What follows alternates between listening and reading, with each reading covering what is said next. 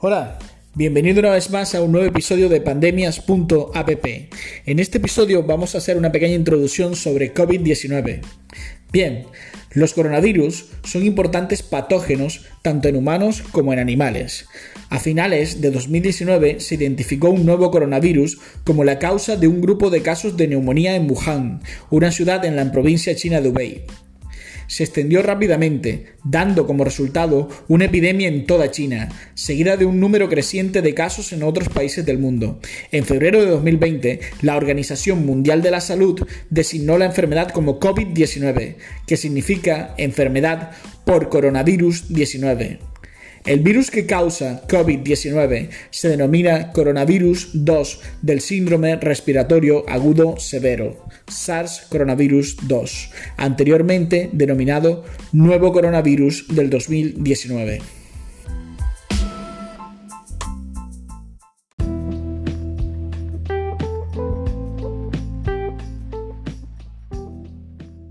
Hola, buenas a todos. Vamos a hablar sobre qué hay de nuevo sobre el tratamiento de COVID-19.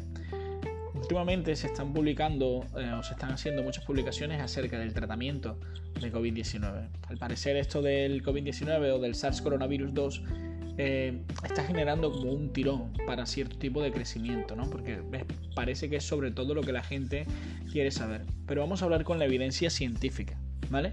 Y no simplemente eh, tratar de buscar que la gente se enganche a nosotros y se lleve una mala información de lo que realmente sucede.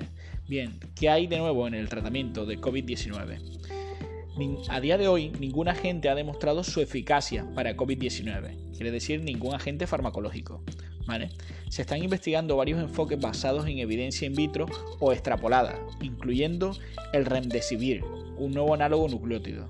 También se está estudiando la hidroxicloroquina, la cloroquina, los inhibidores de la, de la vía de la interleuquina 6 y el plasma convaleciente y la ivermectina. Cuando se considera el tratamiento para COVID-19, los pacientes deben ser remitidos a un ensayo clínico siempre que sea posible. Se puede encontrar un registro de ensayos clínicos internacionales en clinicaltrials.gov. En los Estados Unidos, la Administración de Alimentos y Medicamentos, es decir, la FDA, ha emitido una autorización para el uso de emergencia para permitir tratamiento de adolescentes o adultos hospitalizados por COVID-19 con hidroxicloroquina o cloroquina cuando la participación en ensayos clínicos no sea factible.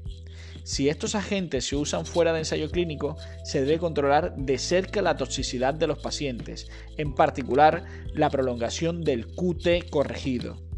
Bien, la FDA también está aceptando nuevas aplicaciones de medicamentos en investigación de emergencia para plasma convaleciente en pacientes con COVID-19 grave o potencialmente mortal.